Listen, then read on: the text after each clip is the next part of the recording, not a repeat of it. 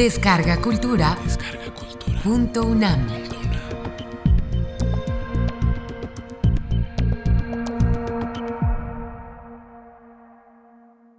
Silencio y pudor en la poesía mexicana. Módulo 2. Precoces rasgos de mexicanidad en la literatura novohispana. Cuando Alfonso Reyes dice que averiguar cuándo el español se vuelve mexicano es enigma digno de Zenón, se está refiriendo fundamentalmente a los poetas peninsulares que se avecindaron en la Ciudad de México, guiados en muy buena medida por el prestigio y por la fama que cobró muy pronto la Ciudad de México cuando fue de alguna manera restablecida tras la caída de Tenochtitlan por Cortés, y que vinieron a América pensando que aquí podrían de alguna forma cargar de energía su expresión literaria. Y efectivamente a mediados del siglo XVI varios poetas peninsulares se afincaron en la Ciudad de México, como el sevillano Gutiérrez de Cetina, un poeta que es prácticamente el introductor de la poesía petrarquista en eh, nuestro país, como Juan de la Cueva, que es muy posiblemente el autor de una primera antología que reúne a poetas españoles y poetas peninsulares que se llamó Flores de Varia Poesía, y el madrileño Eugenio de Salazar, entre otros varios. Algunos de ellos cantaron con timbres muy exaltados y muy entusiastas las glorias de la Ciudad de México, y no obstante, Alfonso Reyes piensa que las obras de estos poetas no son realmente mexicanas, no podrían considerarse como tales, aunque hayan sido escritas en México y aunque se hayan referido a esta Ciudad de México. Su poesía, de alguna manera, piensa Alfonso Reyes, podría equivaler a las crónicas de los soldados y misioneros que hablan del nuevo mundo y con frecuencia lo exaltan y lo admiran, pero siempre desde la óptica española. Y lo que tendríamos que preguntarnos inmediatamente después es si los poetas aquí nacidos en la época virreinal realmente son poetas mexicanos. Pues Pedro Enrique Sureña, Alfonso Reyes, Octavio Paz, que son los autores que se han dedicado más enjundiosamente a trabajar, a estudiar, a investigar este tema, sostienen como premisa que la literatura novohispana es un ramal de la literatura española. Y sin embargo enuncian algunos rasgos que diferencian la poesía novohispana de la poesía peninsular y que persisten en la poesía del México independiente y por lo que se refiere a su academicismo permanente, su apego a las formas clásicas, también así lo vio Jorge Cuesta. Estas características que, guiados de la mano de Javier Villaurrutia, el tono menor, la contención, el sigilo, la discreción, el espíritu reflexivo, la conceptuosidad, el formalismo, pues sí parecen ser características propias de la expresión literaria de la Nueva España y quizás uno de los comunes denominadores de todas estas características sea precisamente la cortesía. Lo que es cierto es que nuestra poesía, nuestro teatro, nuestra expresión literaria tiene una cortesía que no tiene necesariamente la literatura española peninsular. Es nuestro lenguaje un lenguaje comedido, un lenguaje discreto, un lenguaje sumamente cuidadoso de las formas, y ya Bernardo de Balbuena, al iniciarse el siglo XVII, que es el poeta que canta por primera vez en timbres barrocos las glorias de la Ciudad de México, la grandeza mexicana, ya daba cuenta de que efectivamente el lenguaje español, la lengua española en este lado del mar océano tiene características de cortesía que la diferencian profundamente desde entonces hasta nuestros días de la expresión verbal española. Dice Bernardo de Balbuena en Grandeza Mexicana al referirse precisamente al lenguaje, dice de esta ciudad que es ciudad de notable policía, policía obviamente por relaciones políticas, es ciudad de notable policía y donde se habla el español lenguaje más puro y con mayor cortesanía, vestido de un bellísimo ropaje que le da propiedad, gracia, agudeza, encasto, limpio, liso y grave traje. Es decir, que ya a principios del siglo XVII hay un señalamiento muy claro de que la manera de expresión en la Nueva España difiere por su cortesía de la expresión española peninsular. Hay por ahí algún médico sevillano que hizo algún tipo de comparación un médico en el siglo XVI llamado Juan de Cárdenas, médico sevillano, que dice lo siguiente, fíjense ustedes, para dar muestra y testimonio cierto de que todos los nacidos en Indias sean a una mano de agudo, trascendido y delicado ingenio, quiero que comparemos a uno de los de acá con otro recién venido de España, y sea esta la manera que el nacido en las Indias no se ha criado en alguna de estas grandes y famosas ciudades de las Indias, sino en una pobre y bárbara aldea de indios, solo en compañía de cuatro labradores, y sea ase mismo el gachupín recién venido de España, criado en aldea, y júntense estos, que tengan plática y conversación el uno con el otro, oiremos al español nacido en las Indias hablar tan pulido, cortesano y curioso y con tantos preámbulos, delicadeza y estilo retórico, no enseñado ni artificial, sino natural, que parece ha sido criado toda su vida en corte y en compañía de gente muy hablada y discreta. Al contrario, verán al chapetón, como no se haya criado entre gente ciudadana, que no hay palo con corteza que más bronco y torpe sea. Pues ver el modo de proceder en todo el uno tan diferente al otro, uno tan torpe y otro tan vivo, que no hay hombre, por ignorante que sea, que luego no eche a ver cuál sea cachupín y cuál nacido en Indias. Pedro Enrique Sureña, quien hemos seguido muy de cerca, considera que hay un espíritu nacional en México, ciertamente desde la época virreinal, pero que ese espíritu nacional no es otra cosa que un espíritu español modificado. Y me parece que aquí tenemos, por un lado, una relación de identidad sustantiva y un sentido de diferenciación más bien adjetivo. Sostiene Pedro Enrique Sureña que desde el siglo XVI pueden advertirse diferencias significativas, como esta que leímos de aquel médico sevillano, entre los españoles y los hispanoamericanos. Si estas diferencias, dice Pedro Enrique Sureña, tan obvias, se oscurecen, se debe a la pasión y el prejuicio. Oscilamos siempre dice Enrique Sureña, entre dos tendencias, la que nos declara llenos de carácter y por consiguiente típicamente mexicanos desde el siglo XVI, o la que considera que somos absolutamente españoles y que no tenemos ningún rasgo peculiar que nos diferencie de aquellos. Los españoles, por su parte, para censurarnos, sigo citando a Enrique Sureña, declaran que no nos parecemos a ellos, para elogiarnos dicen en cambio que nos confundimos con ellos. Y concluye, nuestra literatura se distingue de la literatura de España porque no puede menos que distinguirse, y eso lo sabe todo observador. Pero estas diferencias,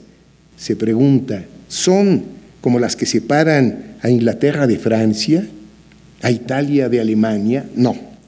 son como las que median entre Inglaterra y los Estados Unidos. Ahora bien, que una literatura pueda distinguirse de otra, no por fuerza significa que sea esencialmente distinta, es decir, que sea independiente y autónoma. La literatura novohispana es una literatura que forma parte, sobre todo en esa época, de la literatura española, pero que va teniendo, va cobrando algunos rasgos de identidad propios. Con la conquista espiritual, que sucede de manera muy inmediata a la conquista militar y política, esta conquista espiritual que se da fundamentalmente a través de la catequesis y a través del mestizaje, se impone en el Nuevo Mundo, como lo señaló también don Edmundo O'Gorman, el repertorio de ideas y de valores en que se sustenta la cultura occidental en términos generales y la cultura española en términos particulares. Trasplantada al Nuevo Mundo, pues la literatura española, como todas las otras manifestaciones de la cultura, se sobrepone a las manifestaciones literarias de los pueblos originarios, como la cultura española se sobrepuso prácticamente a todas las manifestaciones culturales de los pueblos aborígenes. Las voces de la poesía antigua, de la poesía prehispánica, no se acallaron del todo. El padre Alfonso Méndez Plancarte, que es pues el que hizo ni más ni menos que la edición todavía no superada de las obras completas de Sor Juana Inés de la Cruz, hizo también una estupenda antología de la poesía novohispana de los tres siglos coloniales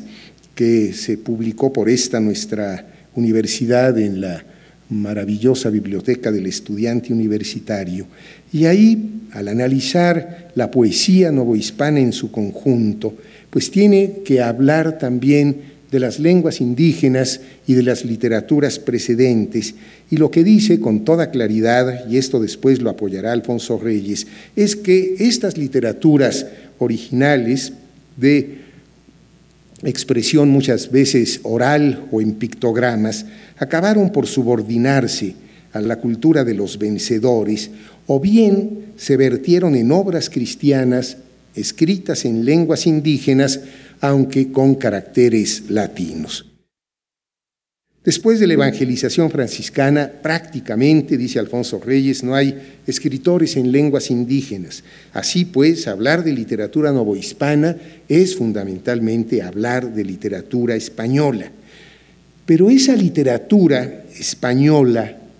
importada o trasplantada a este nuevo mundo, pues evidentemente que se transforma ante el nuevo mundo, entre otras cosas, porque gracias al nuevo mundo, gracias a la expresión americana de esa literatura española, esa literatura española, que ese es el pensamiento de Jorge Cuesta, de alguna manera se hace universal.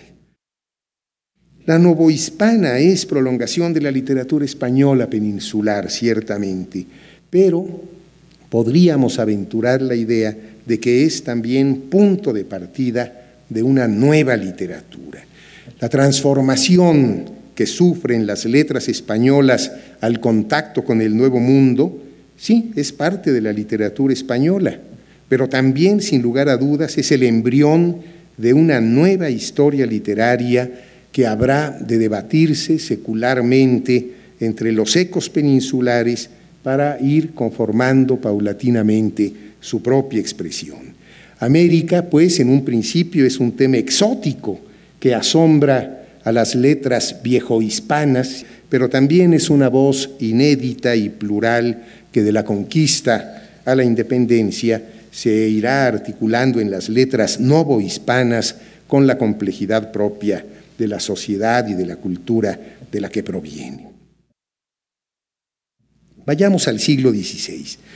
Estos poetas españoles avecindados en México cuya voz Reyes no reconoce como mexicana, inician, sin embargo, el proceso de asimilación del nuevo mundo tras el asombro que su descubrimiento causó en navegantes, en conquistadores, en misioneros. Con estos poetas de mediados o de la segunda mitad del siglo XVI se pasa del asombro de los cronistas a la glorificación de los poetas.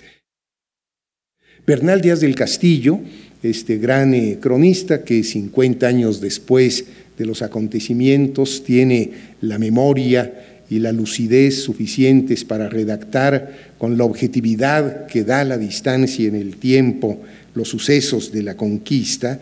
cuenta que cuando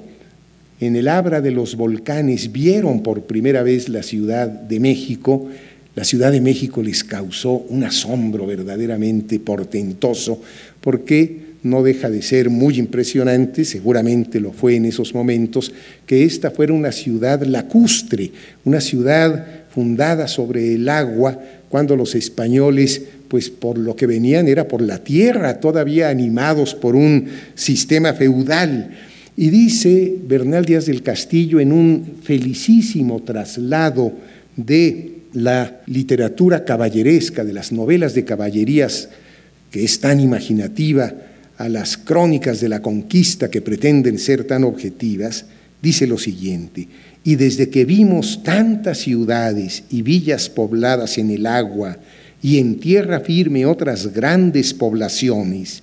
y aquella calzada tan derecha y por nivel como iba a México, nos quedamos admirados y decíamos que parecía a las cosas de encantamiento que se cuentan en el libro de Amadís de Gaula. Después de este asombro, que es un asombro refrendado incluso por los cronistas más duros, que llevaron siempre agua a su molino, como son las propias cartas de relación de Hernán Cortés,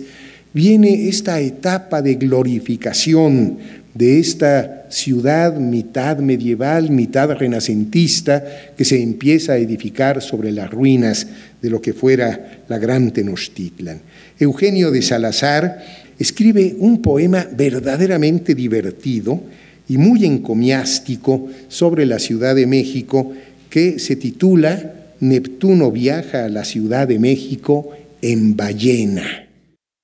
En el distrito rico de Occidente, donde los francos montes su riqueza y su oculto caudal hacen patente, con gran dulzura y natural largueza, y dan en abundancia a nuestra gente de sus profundas venas la fineza, allí está aquella población famosa, Tenochtitlán, la rica y populosa,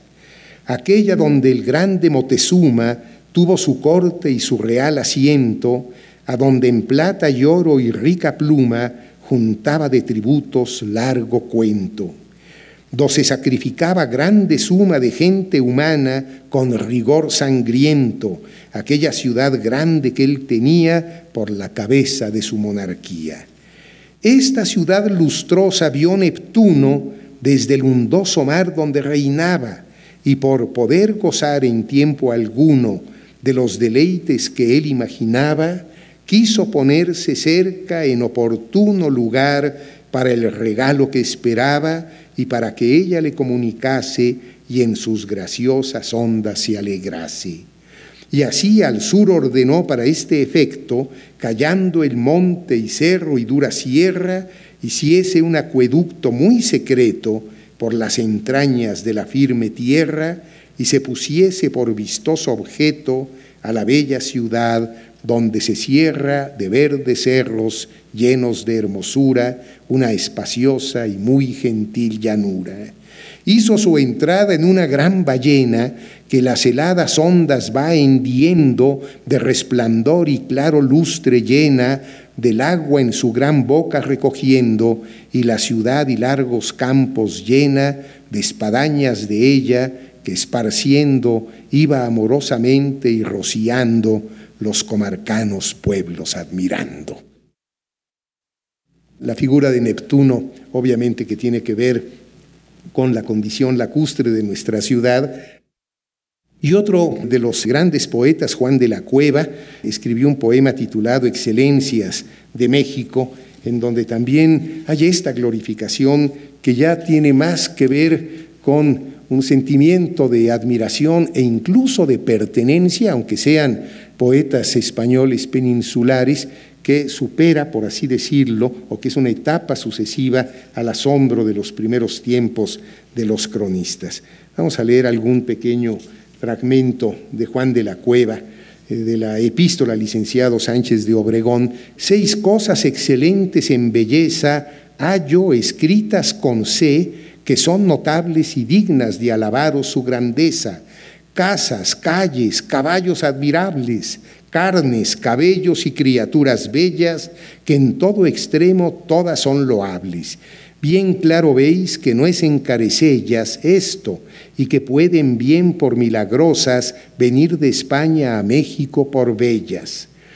Sin estas hallaréis otras mil cosas, de que carece España, que son tales al gusto y a la vista deleitosas. Mirad a aquellas frutas naturales, el plátano, mamey, guayaba, anona, si en gusto las de España son iguales. Pues un chico zapote a la persona del rey le puede ser presentado por el fruto mejor que cría Pomona y después ya se va con el aguacate y el zapote colorado, etcétera, etcétera, haciendo una descripción verdaderamente encomiástica. Y ya en